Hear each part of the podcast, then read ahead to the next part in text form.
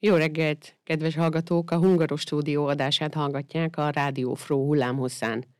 A mai adásunkban két szakemberrel beszélgetek, vendégem lesz Ecser Mónika, a Budapesti Autizmus Alapítvány gyógypedagógusa, és Szabó Attila, aki dramaturg, bohóc doktor és író is egyben.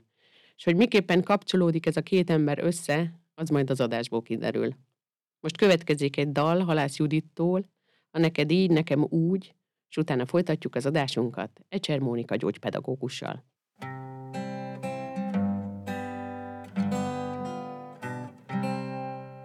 Neked vágy kell, nekem ágy kell, neked fény kell, nekem tény kell, neked rangos, nekem langyos, lehet éppen ugyanaz. Neked vicces, nekem sírós, neked sikkes, nekem kínos, neked éles, Nekem édes, lehet éppen ugyanaz. Semmi sincsen, ami mindenkinek egyformán tetszik. Semmi sincsen, amit mindenki ugyanúgy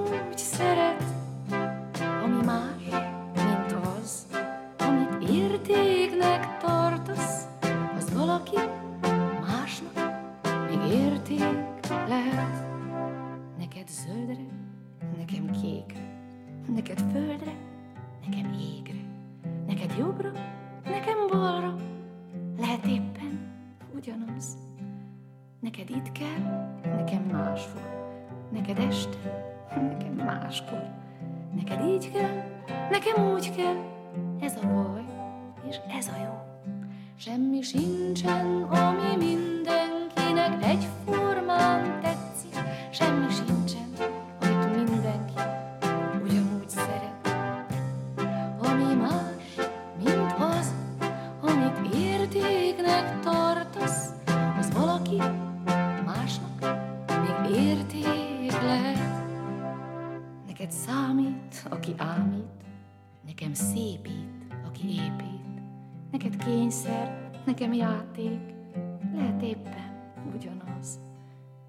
Neked így szép, nekem úgy szép, neked így jó, nekem úgy jó.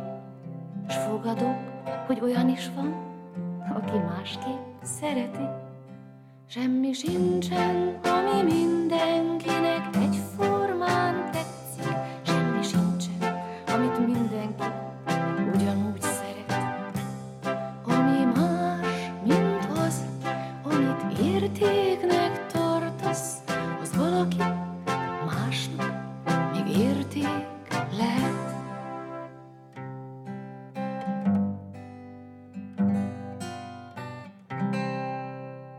...2007. december 18-án az ENSZ jelölte ki április másodikát az autizmus világnapjának, azzal a céllal, hogy felhívja a világ figyelmét az autizmusra az autizmus spektrum zavarra, amely 10 milliókat érint a Földön, ennek apropóján beszélgetek ma Ecser Mónikával, a Budapesti Autizmus Alapítvány gyógypedagógusával. Szia, Móni!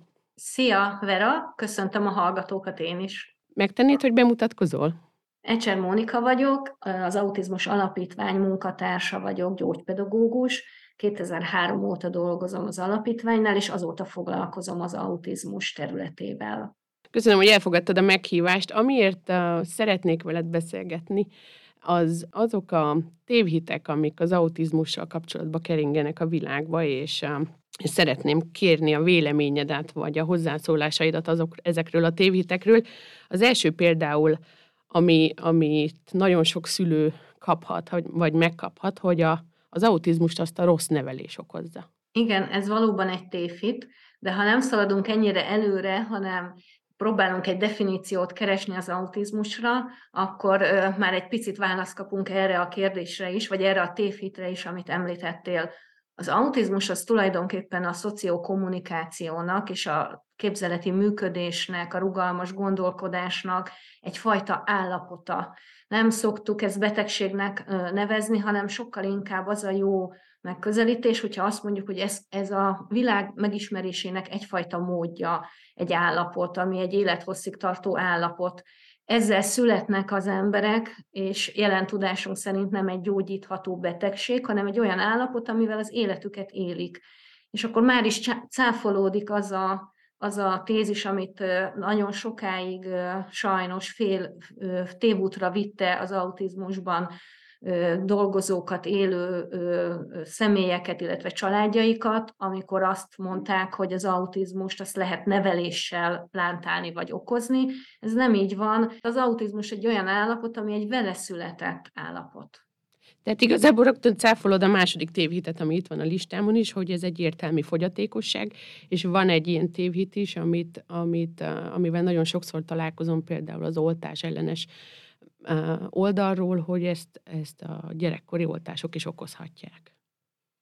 Így van, mind a kettő tévhit, amit, amit említettél, tehát nem, nem okozhatja oltás az autizmust. Említetted azt, hogy az autizmus egy spektrum állapot, ez azt jelenti, hogy valóban az autizmus spektrumán vannak olyan személyek is, akiknek társult értelmi elmaradásuk van, intellektuális képességzavarral élnek. De ez nem azért, mert autizmusuk van, hanem ez egy társult állapot. De az autizmus önmagában nem jár együtt értelmi elmaradással. Régebben azt gondolták, hogy a spektrumon többen vannak olyanok, akiknél fennáll az intellektuális képességzavar is, most viszont már tudjuk, hogy több mint 60%-a az autista személyeknek teljesen épp, vagy kimagasló, vagy akár kimagasló intellektusú, intellektussal bír. Tehát igazából ezzel egy következő tévhitet is cáfolsz, ami nekem itt van a listámon, hogy az autista emberek egyformák. A spektrumzavar az éppen azt jelenti, hogy nagyon különbözőek, akár az autizmusban való érintettséget tekintve, akár az ő személyiségüket, tekintve. Azt szoktuk mondani, hogy azért is olyan nehéz tulajdonképpen akár a diagnosztika, akár a mindennapi megközelítés, vagy a támogatás kialakítása, megfelelő támogatás kialakítása, mert ez egy nagyon sokszínű állapot, és a spektrum jelleg, a spektrum kifejezés is erre utal. Az autizmus spektrum állapot tehát egy nagyon színes kép, ami azt jelenti, hogy vannak olyan személyek, akik társult értelmi sérüléssel is élnek, és vannak olyan személyek, akiknek kimagasló vagy épp intellektusuk van. Nagyon színes ez az összkép. Nem csupán az intelligencia színezi, hanem más faktorok is. Például, hogy mennyi idős a személy, hogy milyen egyéb képességei vannak, vannak-e más területen nehézségei, milyen környezetből érkezik, milyen családi neveltetést kapott, milyen a nyelv, milyenek a nyelvi készségei, és még egy nagyon fontos dolog meghatározó ebben a sokszínűségben, az ő személyisége, hiszen a személyiség az nagyon egyedi, az tulajdonképpen mindenen átüt. Tehát vannak közös nehézségek az autizmus spektrumán, de ugyanakkor azt tapasztaljuk, hogy ez egy csak egy nagyon színes képpel leírható jelenség. Mik ezek a közös nehézségek? Az egy, említettem az előbb, hogy a szociokommunikáció és a rugalmas képzeleti működés zavarának is lehet az autizmust összefoglalóan hívni. Tulajdonképpen leginkább a viselkedésben érhető tetten mindezeknek a mindennapi megnyilvánulása, ami azt jelenti, hogy a társas, együtt, e, társas együttműködésekben, a mindennapi élethelyzetekben, ahogy viselkedik az a személy, kisgyermek, felnőtt, ott tapasztalható eltérés a viselkedésben a szociális együttműködésben, a szociális képességekben, amikor együtt vagyunk másokkal, hogy hogyan tudunk jól együttműködni, hogyan tudunk jól beszélgetni, hogyan tudunk jól figyelni a másikra, hogyan tudunk empatikusak lenni, ebben mind-mind van lehet nehézsége az autista személyeknek azoknak is, akik nagyon jól kommunikálnak, tehát a beszédet, a nyelvet fluensen használják, de mégis tapasztalhatjuk azt, hogy olyan területeken, ahol a másikra való figyelés mélységeit nehezebben veszik észre, vagy élik meg. Tehát azt mondod, hogy nem nem képesek empatizálni, hanem nehezen érti meg a saját érzelmeit, ezért ez nehezíti meg számára a mások érzelmeinek megértését is, ha jól értem. Igen, mind a két területen lehet nehézség, akár a saját érzelmeinek a feldolgozásában, megértésében, akár a másik személy érzelmeinek a megértésében is, illetve az egész helyzetnek az átlátásában.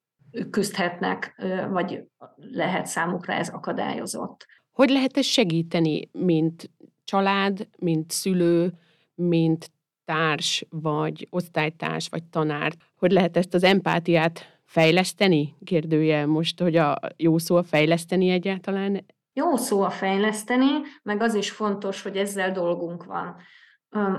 Mi azt szoktuk gondolni, hogy mind a két oldalnak jó beletenni a magáét. Tehát nem várható el csak egy autista szemétől, egy gyerektől vagy felnőttől, hogy ő változzon, és ő tanuljon meg úgy viselkedni, úgy jelen lenni a mindennapjaiban, ahogy a többiek szűkebb, tágabb társadalmi környezet azt elvárja tőle.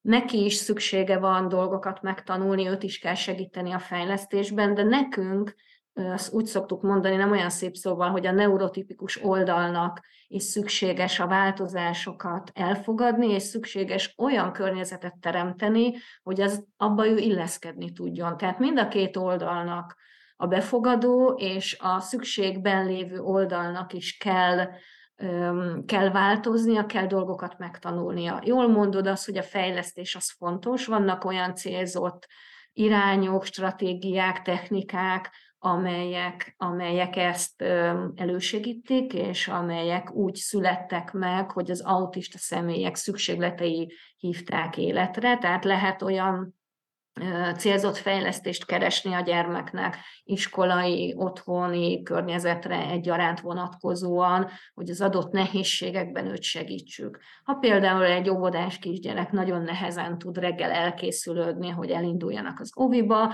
akkor arra megvannak olyan ötletek, amiben a szülőt segíteni tudjuk abban, hogy minél hatékonyabb legyen a reggeli indulás, és ne sírással, veszekedéssel legyen terített. Ugyanígy az intézményi környezetre, óvodára, iskolára, vagy akár a felsőoktatásra is vannak olyan lehetőségek, amelyek, ha tudjuk, hogy vannak ilyen tanítványaink, akkor úgy tudjuk rendezni a környezetet, vagy a tanítási tartalmat, hogy ez számukra befogadható, érthető legyen. Ugye ezek a nagyon célzott segítségekről beszéltem most, de általában, hogyha társadalmi szinten gondolkodunk, akkor az is nagyon fontos, hogy átlássuk és értsük azt, hogy nem vagyunk egyformák, és különböző igényel vannak jelen a személyek egy-egy környezetben, egy-egy helyzetben, hogy elfogadjuk azt, hogy ez is, ez a fajta jelenlét is az élet része, és hogyha tudunk arról információt, hogy ő hogy tudja jól érezni magát abban a környezetben, közösségben, akkor azt megtegyük. Nagyon sok olyan kezdeményezés van már, ahol kifejezetten figyelnek arra, hogy a, a környezetet általánosan úgy próbálják kialakítani, hogy az például az autista gyermeket nevelő családoknak jó legyen. Gondolok itt arra, hogy könyvtárakban vannak csendes délutánok, vagy olyan környezeti feltételt teremtenek, amiben egy kicsit könnyebb jelen lenni. Például a világítást visszaveszik, vagy boltban például lekapcsolják a a hangos beszélőt, a hangszórót nem használják bizonyos időközönként. Ezek fontos dolgok abban, hogy ők például könnyebben tudjanak jelen lenni egy-egy adott térségben vagy területen. De ezek a példák, amiket mondasz, például nekünk neurotipikusoknak, nekünk is előnyünkre válnak igazából. Tehát, hogyha van egy csendes zúg a könyvtárba, akkor oda én magam is szívesebben beülök olvasgatni, mert hogy a koncentrációt az én számomra is elősegíti. Igen, nagyon sokszor, amikor óvodába tanítok, akkor mondják az óvónénik, hogy na hát, hát ez a többieknek is jó, hogyha így csinálunk meg egy foglalkozást. Az a nagy különbség közted és egy autista személy között, hogy te tudod ezt választani. És tudod azt mondani, hogy ah, de jó, most nekem nagyon jól esik oda beülni a sarokba, Ugyanakkor, hogyha éppen olyan az élet, és szaladni kell a, a, abban a helyzetben, vagy, vagy éppen nincsen mód arra, hogy te odaüljél a kicsit nyugodtabb helyszínre, akkor te tudod úgy szervezni az életedet, hogy, hogy ezt elengeded, nem borulsz ki, nem érzed magad nagyon kellemetlenül, hanem azt mondod, hogy majd legközelebb. És ez az, ami autizmusban nem annyira könnyen szervezhető. Tehát ők sem akarnak kiborulni, vagy jelenetet rendezni, vagy nagyon rosszul érezni magukat, magukat, de nincs meg hozzá az a megfelelő stratégia vagy tudásuk, amivel ezt megelőzni tudnák. Neked viszont megvan. Tehát valóban igaz az, hogy az akadály, autizmus akadálymentes környezet másoknak sem káros, sőt kifejezetten jó lehet, viszont nekik ez sokszor olyan, mint egy falat kenyér, míg mi, nekünk vannak olyan kompenzációs stratégiáink, amitől, amitől ezeket a helyzeteket jobban tudjuk kezelni, ők viszont még nem. Mik azok a külső jelek? Vannak-e egyáltalán külső jelek, ahonnan, ahonnan meg tudjuk látni, hogy valaki autista? Az autizmus ez egy becsapós dolog, azért, mert nincsenek külső jelei. Hogyha van esetleg társult mozgássérült állapot, vagy valami érzékszervi fogyatékosság, vagy egyéb betegség, aminek látványos megnyilvánulása van, akkor észrevehetünk valamit azon a személyen. De hogyha ő neki csak autizmusban van érintettsége, akkor az egy láthatatlan, külsőleg láthatatlan állapot. Ezért szokott nagyon nehéz lenni a gyerekekkel sokszor egy-egy helyszínre elmenni, vagy részt venni valamilyen programon, mert amikor odamész egy autista gyerkőccel, vagy akár egy felnőttel, valahova, akkor az az első pillanatban nem látszódik, hogy neki valamilyen speciális szükséglete van. Ugyanakkor azért mégiscsak van valami, amiből látszódik, hogy nem úgy viselkedik, mint adott esetben, mint mások, ez pedig a viselkedése. Az, ahogy ő egy-egy helyzetben megnyilvánul, hangosabban, furcsán, vagy egyáltalán nem, vagy nagyon visszahúzódóan, vagy nagyon aktívan, vagy nagyon furi módon, nem oda, a helyzethez illő módon szólal meg, vagy viselkedik. És ezért szoktunk például olyan segítséget is adni, hogyha tudjuk, hogy valahova megy egy tanítványunk, akkor ott azt a környezetet előre felkészítsük, hogy hogyan tudják őt a legjobban segíteni. Akkor itt egy következő tévhit, amit itt olvasok a listámon, hogy az autizmust ki lehet nőni valóban az egy tévhív, hogy az autizmust ki lehet nőni, ezért sem szeretjük betegségnek hívni, mert a betegség kapcsán van egy olyan hát megélésünk, hogy betegek leszünk, bevesszük a gyógyszert és meggyógyulunk. Ezért is mondjuk azt, hogy ez egy állapot, ami nem egy gyógyítható, de célzott segítséggel nagyon sokat fejleszthető ez az állapot. Mondod, hogy célzott segítséggel lehet őket támogatni és egyengetni az útjukat. Egy autista ember tud önálló felnőttként sikeres életet élni? Így van, ez pontosan így van, ahogy mondod. Nagyon sok olyan közéleti szereplő van, aki felnőtt korában kapott autizmus diagnózist, vagy akár gyermekkorában is volt diagnózisra, csak felnőttként állt elő a nyilvánosság elé ezzel a vállalással. Na és tényleg sokan híres emberek is közülük, gondoljunk Elon Muskra, vagy gondoljunk messzire a focistára. Úgy. És még lehetne sorolni, hogy hányan élnek ezzel az állapottal, lehet nagyon sikeres az életút az autizmussal együtt. Ti az autizmus alapítványnál tanítjátok a tanítókat, hogy foglalkozzanak, hogy segítsék az autista gyerekeket? Mi a ti profilotok? Az autizmus alapítvány már több mint 30 éve alakult meg azzal a céllal, hogy az autizmus területén többféle irányba is segítse a, elsősorban ugye magyarországi érintetteket, de egyébként zárójeles gondolat, hogy nagyon sokan külföldről is járnak hozzánk. Többféle területen is dolgozunk, nagyon fontos része a diagnosztikus kivizsgálás a munkánknak, de megjelenik az konkrét ellátás is. Például van egy általános iskolánk, én itt kezdtem el dolgozni most már lassan 20 éve, általános iskoláskorú gyerekekkel, de van olyan rész is, ahol felnőtt ellátásban mutatjuk meg azt, hogy az autizmus specifikus módszerekkel hogyan lehet jól segíteni például a támogatott munkáltatásnak a területét. A módszertai munkánknak fontos eleme az, hogy a gyógypedagógusokat, érdeklődőket, szülőket is tájékoztassuk a az autizmusról, képzéseket, tanfolyamokat tartunk, és ezek keretében adjuk a legkorszerűbb és jó ellátáshoz tartozó tippeket, ötleteket, stratégiákat tanítunk. Mondod, hogy külföldről is járnak hozzátok. Miért? Elsősorban diagnosztikai szempontból még, még mindig nagyon kevesen vannak azok, akik jó diagnosztikus helyként ellátják ezt a, ezt a szükségletet. Egyre többen vannak olyanok, akik tudatosan fordulnak a terület felé, és ezért akár a gyermekek nevelői, pedagógusai, akár a szülők korábban észreveszik azokat a tüneteket, amelyek gyanúsak lesznek, és diagnosztikus kivizsgálást szeretnének kérni az adott személynek. Főleg ilyen megkeresések vannak külföldről, és ennek az az oka, hogy azért Magyarországon e, nagyon jó az autizmus tudás, és nagyon korszerű az autizmus tudás. Nem csak nálunk végzik ezt a munkát egyébként, hanem most már több helyszínen is, egészségügyi helyszíneken elsősorban történnek ilyen diagnosztikus kivizsgálási folyamatok. Két kérdésem van ehhez kapcsolódólag. Mik azok a tünetek, amik feltűnnek például szülőknek, hogy elvigyék egy ilyen kivizsgálásra a gyereket? Ez az egyik. A másik kérdésem pedig az, hogy mennyire szükséges ehhez az anyanyelv, tehát hogy mennyire fontos az, hogy anyanyelvi környezetben történjen a diagnosztizálás. A szülőknek az szokott feltűnni, hogy hogy valahogy nehezebben találják az utat a saját gyermekükhöz.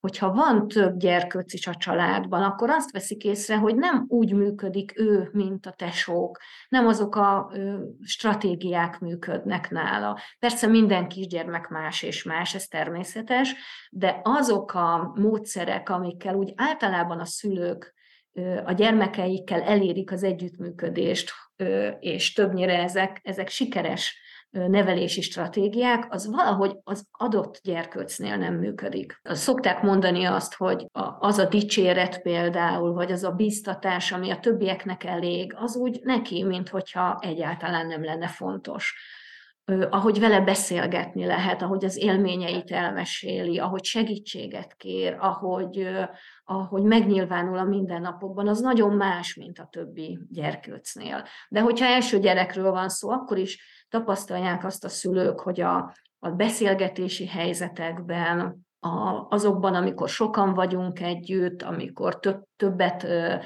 ö, kellene alkalmazkodni másokhoz, akkor azok nehézséget okoznak. Az autizmus spektrumán van olyan is, amikor egy gyermek egyáltalán nem beszél, nem kezd el beszélni mondjuk négy-öt éves korig, és akkor esetleg ez lehet a, az indító. Vagy például a játéktevékenység, hogy nagyon furcsán játszik. Nem úgy játszik, ahogy az a megszokott, ahogy én emlékszem mondjuk gyermekkoromból a játék tudásomra, vagy nem tud másokkal együtt játszani, inkább magányosan tevékenykedik. Vannak olyan rituáléi, olyan megszokott dolgai, amiket mindig ugyanúgy kell csinálni. Történik egy pici változás a családi menetrendben, a rutinban, és akkor az neki nagyon nehéz, ilyenkor kiborulásai vannak. Vagy vannak indokolatlan kiborulásai, amit nem értünk, és nem tud róla kommunikálni, nem tudja jól elmagyarázni, hogy ez mi történt. Ez miért történt. Azt is ö, gyakran tapasztalják a szülők, hogy valahogy furcsán reagál a környezeti ingerekre, szenzorosan érzékenyebbek lehetnek ezek a gyerekek. Lehet, hogy sok nekik az a fény, ami a, bent van a szobában, és sokszor lekapcsolja a lámpát. Ő ugyan nagyon szeret különböző hangokat adni, és dobol egész nap, és ezzel a tesók agyára megy, de ha, ha valami olyan hang éri, ami, ami neki kellemetlen, akár fülét befogva sikítozhat egész nap. De ugyanígy a tapintás ingerek. Nagyon sok kisgyerek nem bírja a címkéket elviselni, és inkább kifordítva veszi fel a pólóját. Vagy van olyan nadrág típus, amit egyáltalán nem tud hordani. Tehát valahogy a külvilág megismerése, a különböző területeken hallási, látási, tapintási, ízlelési nehézségeken keresztül is akadályozott, vagy másképpen működik, és vannak olyan ingerek, amiket kifejezetten szeret és gyűjt, és vannak olyanok, amiknél úgy reagál, hogy mintha nagyon nagy fájdalom érni, és ezeket taszítja. Ez nagyon látványos szokott lenni. Ezt úgy hívjuk, hogy a szenzoros élményeknek, ingereknek a feldolgozása, és ebben is van autizmusban eltérés. Vannak olyan gyerekek, akik nagyon válogatósan esznek, vagy az étkezés kapcsán, az alvási szokások kapcsán mutatkoznak meg leginkább a, az autizmushoz kapcsolható első viselkedéses jelek. Volt még egy kérdés. Az anyanyelvi diagnosztika, igen. diagnosztikai protokollban van egy olyan folyamat, amit a kollégáim követnek. Én a diagnosztika területén nem dolgozom, de tudom, hogy ez egy nagyon összetett folyamat, időigényes, és több szakember dolgozik együtt, aminek a részeként végigkövetik a gyermek fejlődését, tehát interjút készítenek például a gyermek gondozójával. Itt muszáj, hogy legyen valami közös nyelv, nem kell, hogy ez a magyar legyen, hanem lehet az akár a német, akár az angol is, csak kell, hogy mind a ketten azt bírják, olyan szinten, olyan mélységben, hogy a gyermeknek a kiskori élményeiről minél részletesebben be tudjon számolni az adott gondozó, a másik része a diagnosztikus munkának, az pedig az a keresztmetszeti kép, amiben éppen aktuálisan van az a család, és ehhez is, erről is szükséges beszélgetni, illetve a gyermekkel vagy fiatallal is készítenek riportot, megbeszélést, illetve hát találkoznak a fiatallal, őt megfigyelik. Ott is jó, hogyha van egy közös nyelv, de nem szükséges, hogy az feltétlenül a magyar legyen. Nyilván előnyösebb és egyszerűbb szervezni, de nincsen ilyen megkötés. Egyszer Mónikával beszélgettem, a Budapesti Autizmus Alapítvány gyógypedagógusával az Autizmus Világnapja alkalmából is, de nem csak ezért, azt gondolom, hogy ez a téma egy olyan téma, amelyik bármely napon megér egy beszélgetést. Köszönöm szépen, Móni. Köszönöm én is. Van az úgy, van az így, van az így, van az úgy, van az úgy, van az így, van az így,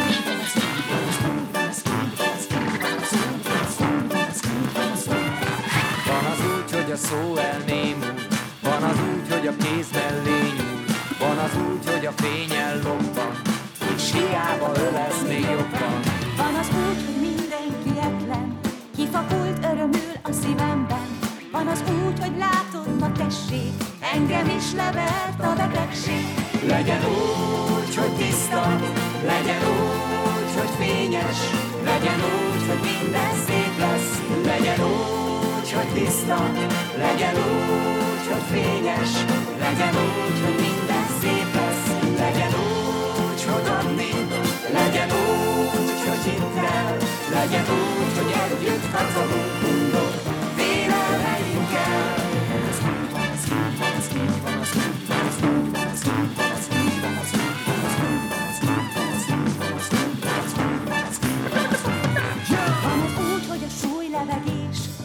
az úgy, hogy a bú nevetés, van az úgy, ami jut nyeremény, mi. Is az, mi is az a remény. Van az így, legyen úgy, ha lehet, csoda szép a világ, ha nevet. Legyen az örömünk nyeremény, nevetésben a fény, ha remény. Legyen úgy, hogy tiszta, legyen úgy, hogy fényes, legyen úgy, hogy minden szép lesz, legyen úgy, hogy adni, hogy hittel, legyen úgy, hogy együtt kacagunk, mondok, vélelmeinkkel, legyen úgy a remény, legyen az nyeremény, legyen úgy, legyen így, legyen úgy a remény, legyen az nyeremény, legyen úgy,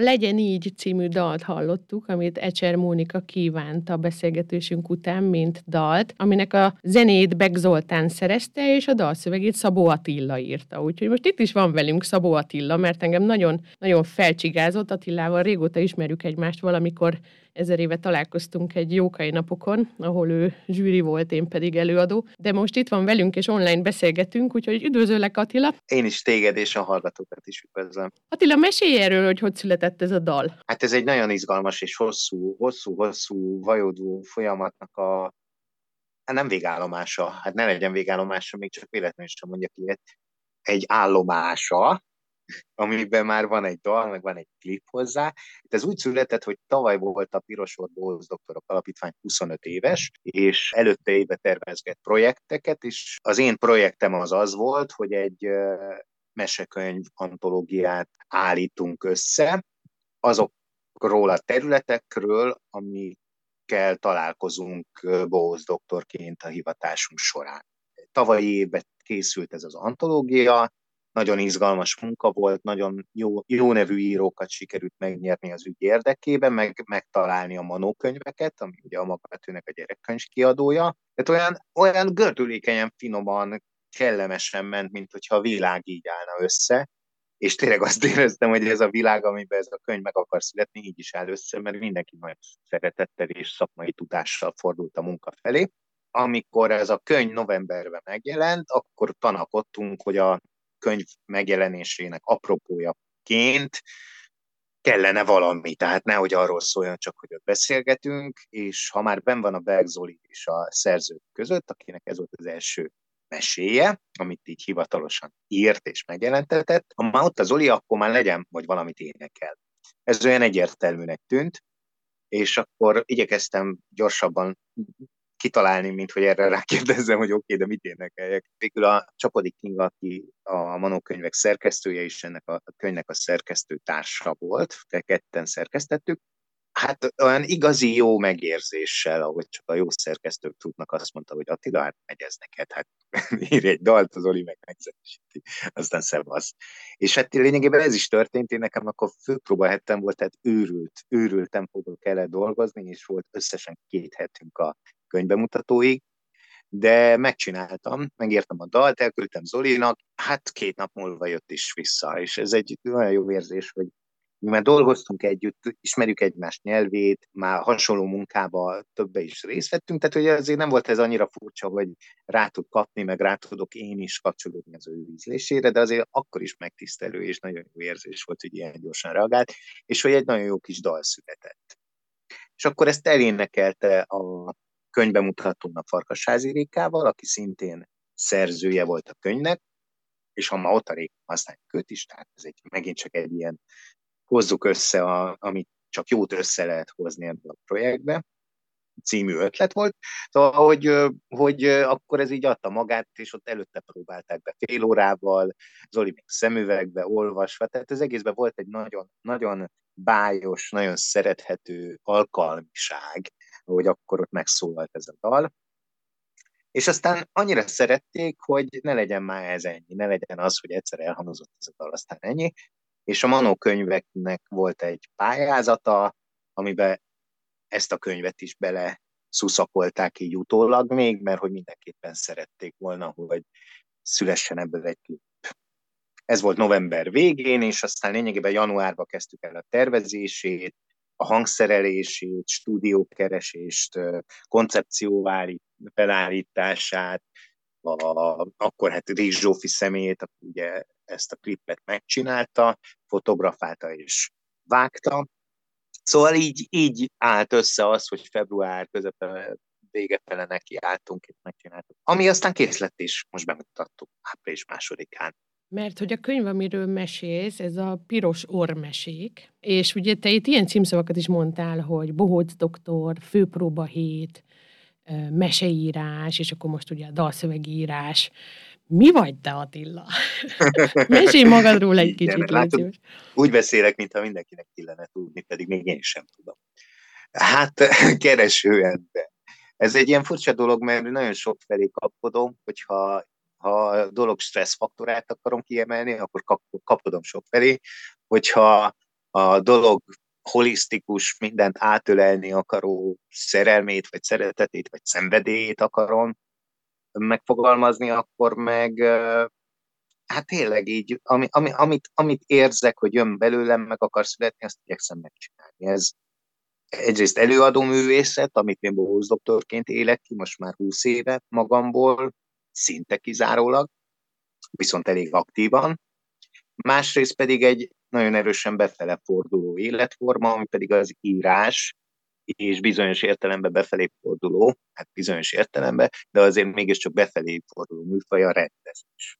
Ugye én dramaturként végeztem, a színházi munkáim leginkább most már ehhez kötődnek, bábszínházat írok, rendezek, dramatizálok többnyire, és amellett meg hát írok mást is. Hát természetesen írok mást is, mert az ember, ha ír, akkor az, az akar születni. Szóval, hogy írok verseket, írok meséket, van két könyv, mesekönyvem, és vagy 70 darab szövegkönyvem, amit írtam. Tehát, hogy leginkább színházi szövegeket írok. Van egy osztály, ahol tanítok, a Pesti Megyek Színi Akadémián, és velük a pandémia idején csináltunk egy ahogy tetsziket a Városmajori Szabadtéri színpadon, mert hogy egyszerűen nem volt lehetőség máshogy gyakorlatot szerezni nekik, és akkor így jött ez az ötlet még akkor az, ahogy tetszik el, hogy kérjük el a Begzolit, és akkor ott dolgoztunk így komolyabban először. És ő írta a zenét, én megírtam hozzá a szövegeket. Tehát innen, innen ered ez, hogy, hogy színház is, mesék is, dalok is, versek is, bohózlokodás is. Na igen, röviden. de röviden ennyi, azt mondja röviden, mert hogy ugye azért ez, ez annyi világ egy emberbe összeér, fantasztikus út, meg útkeresés igazából, meg megmutatkozás igazából, ahogy az a sok minden, ami benned van, ahogy, ahogy utat nyer kifele.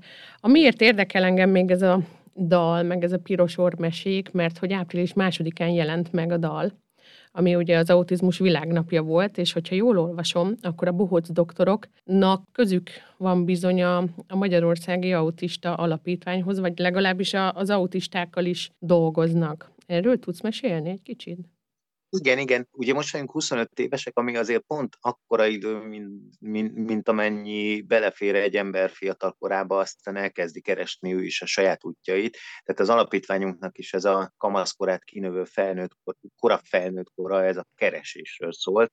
Ugye sokáig csak kórházba, gyermekkórházba dolgoztunk, és az utóbbi 7-8 éve kezdtünk el különféle egyéb projekteket létrehozni, kitalálni, gondolkodni rajtuk tehát így vagyunk jelen az idősek otthonába, és így kezdtünk el. Még a legelső uh, útkeresés az pont az autisták és a sérült uh, gyermekek felé indult el, és van egy programunk, aki, amit konkrétan nekik találtunk ki, olyan szempontból találtunk ki egy kicsit nagyképűnek hangzik, mert ez egy franchise lényegében, amit a, az alapítvány átvett.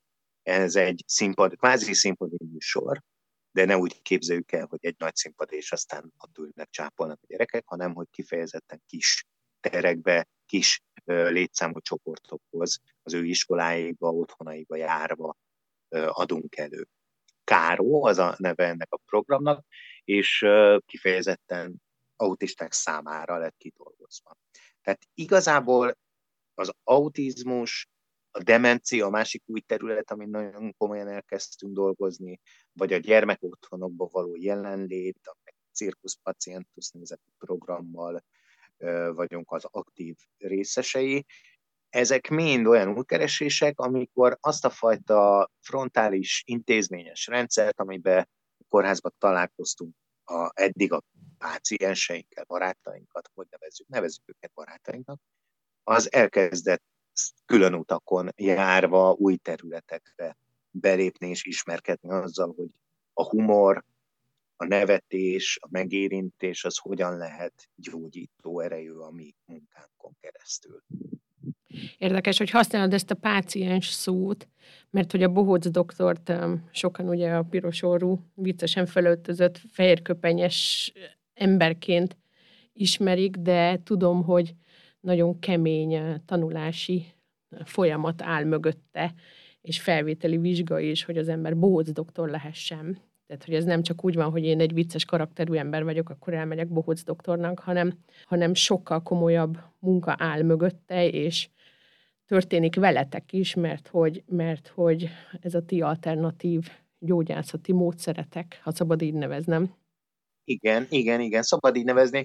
Kicsit mindig megijedünk, amikor ilyen nagy szavakat használunk, mert hogy önmagában ez a, fa, ez a szótár, ez idegen a mi tevékenységünktől, mindaddig, ameddig jelen vagyunk. De mihelyest háttérben vagyunk, és analizálunk, és ötletelünk, és ö, próbáljuk az eseteket ö, komolyan mérlegelni és javítani azt a módszert, ahogy dolgozunk, az mind-mind kőkeményen szakmai munka, és itt nem csak az előadó művészeti szakmai munkára kell ilyenkor gondolni, hanem ugyanúgy kell arra, arra a speciális tudást igénylő területre is, ami közel van az orvosláshoz, nagyon közel van a pszichológiához, nagyon közel van a szociológiához, hiszen sokféle emberrel találkozunk, sokféle csoporttal, tehát például egy szülő és egy gyerek az bizonyos értelemben egy szociológiai csoport, ahol nem elég csak a gyerekek felé fordulni, hanem legalább annyira fontos, hogy szülők felé is tudjunk fordulni. De ugyanilyen szociális csoport például egy,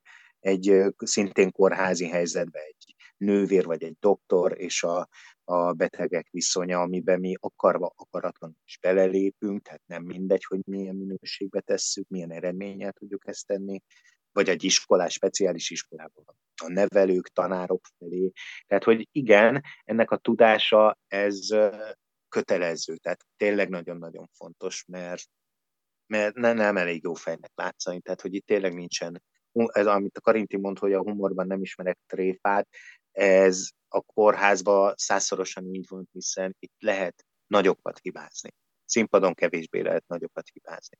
Szóval, hogy ez a tudás, amit mi összeszedünk, ez a fajta kíváncsiság, ahogyan kapcsolódunk különféle más alapítványokhoz, más hasonló speciális segítő funkciót ellátó szervezetekhez, ez mind arra van, hogy egyrészt mi magunk se fáradunk bele, mert azért el lehet igencsak fáradni, ki lehet égni, legyenek új inspirációink, másrészt pedig, hogy a tudás az kölcsönös legyen az nagyon-nagyon fontos nekünk, hogy adjunk, adjunk, adjunk, kapjunk, adjunk, kapjunk, adjunk, kapjunk, mint a pofonnál.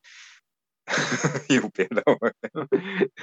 De hát igen, mert a pofon. Mert azért fontos ez, mert ugye igazából a mi szerepünk az egy adtak. Tehát, hogy egy meglévő helyzetbe egyszer csak bejön egy másfajta műség, és ez tényleg olyan, mint egy pofon. Mm, vagy olyan, mint egy ölelés, hát mikor hogy sikerül mikor, hogy sikerült, de te magad is édesapa vagy, tehát, hogy neked, neked ez, ez milyen személyként, emberként bemenni, és még legyél is vicces. Uh-huh. Igen, igen. Hát szerintem otthon ezt nagyon sok szülő gyakorolja.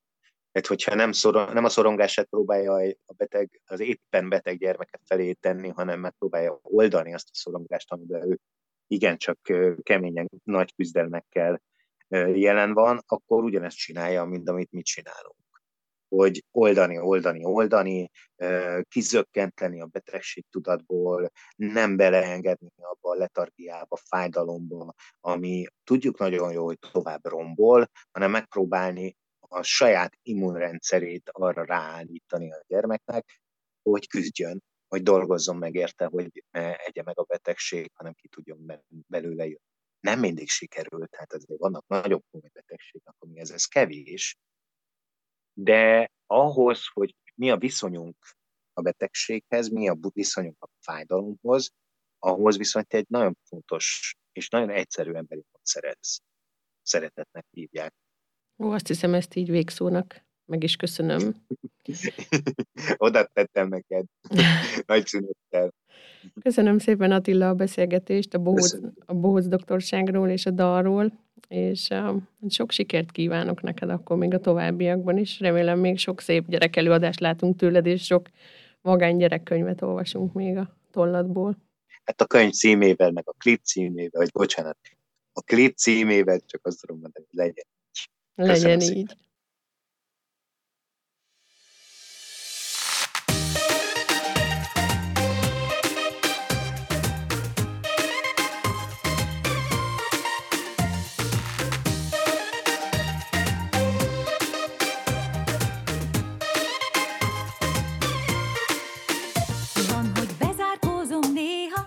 És a négy fal vesz körül, és a zord világ csak rám dörömböl az átajtó mögül.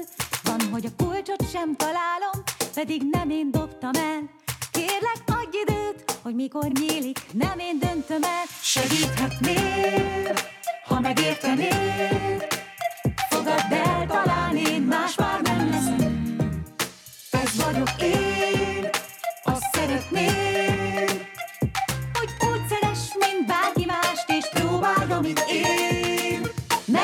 Elfogadni. Elfogadni. Ú, Segíteni. Megérteni. Elfogadni. Vicces az, hogy néha a poén nem jön át És készülj fel, hogy látod a lelkem minden évszakát. Lehet a tömeg téged zavar, de én ki nem állhatom. Mosoly, mint egy kéz a vállamon. Segíthetnél, ha megértenél, fogadd el, talán én más már nem leszem. Ez vagyok én, azt szeretném, hogy úgy szeress, mint bárki mást, és próbáld, amit én megérteni. Elfogadni,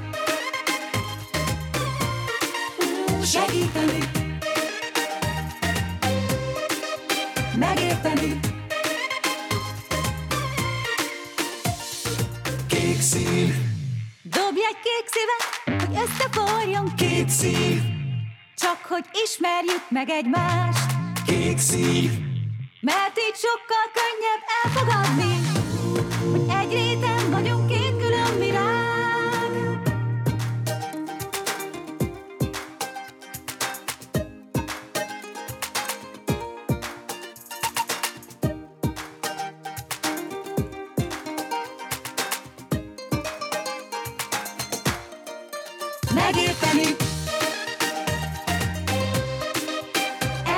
Elfogadni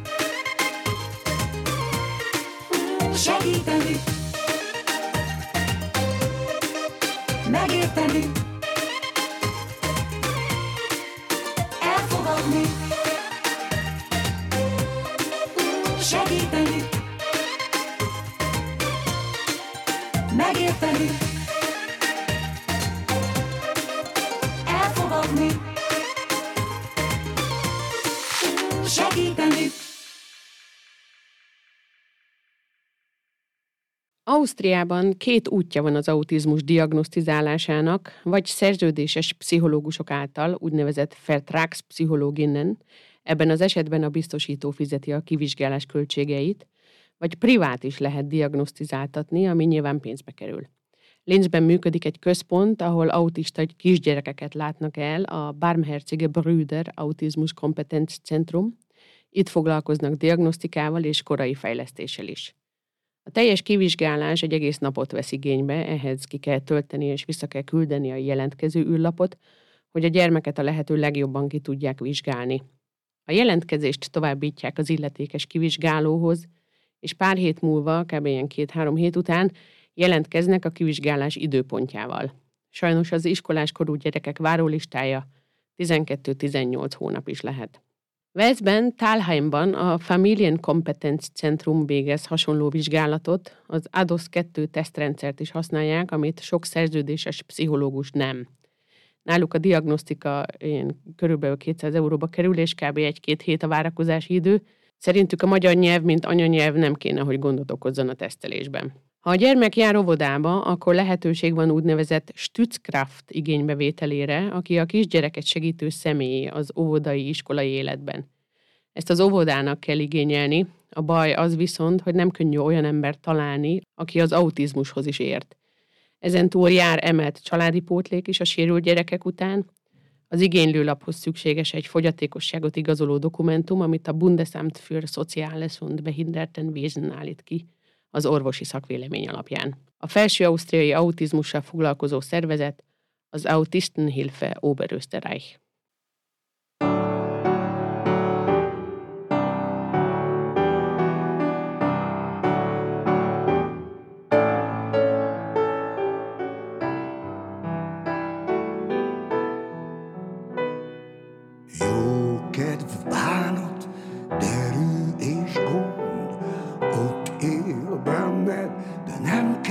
Hogy mondd, hangod legyen. A szívdobbanás, ebből is értem, jobban, mint más. Csend,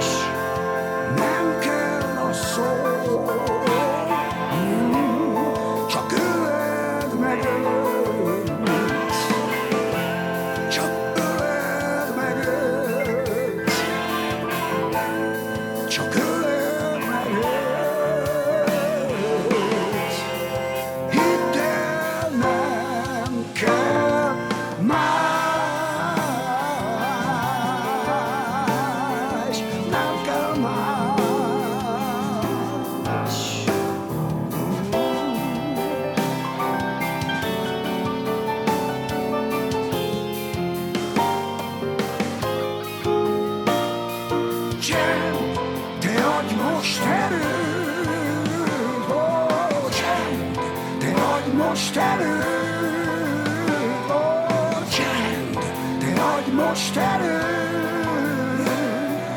Hidd el, nem kell más, csak öleld meg őt, ó, csend, te adj erőt, érzés a szavak helyett, tudjam, mi a szeretet. Csend, öleld meg őt, nem kell más, most te adj erőt.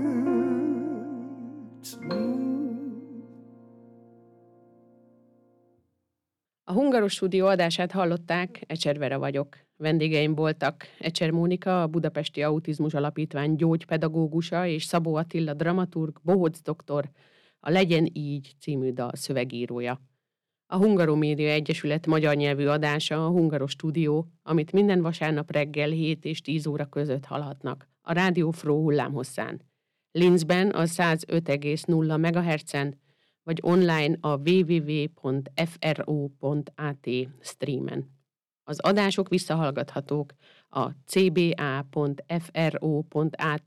per Hungaros Stúdió archívumból.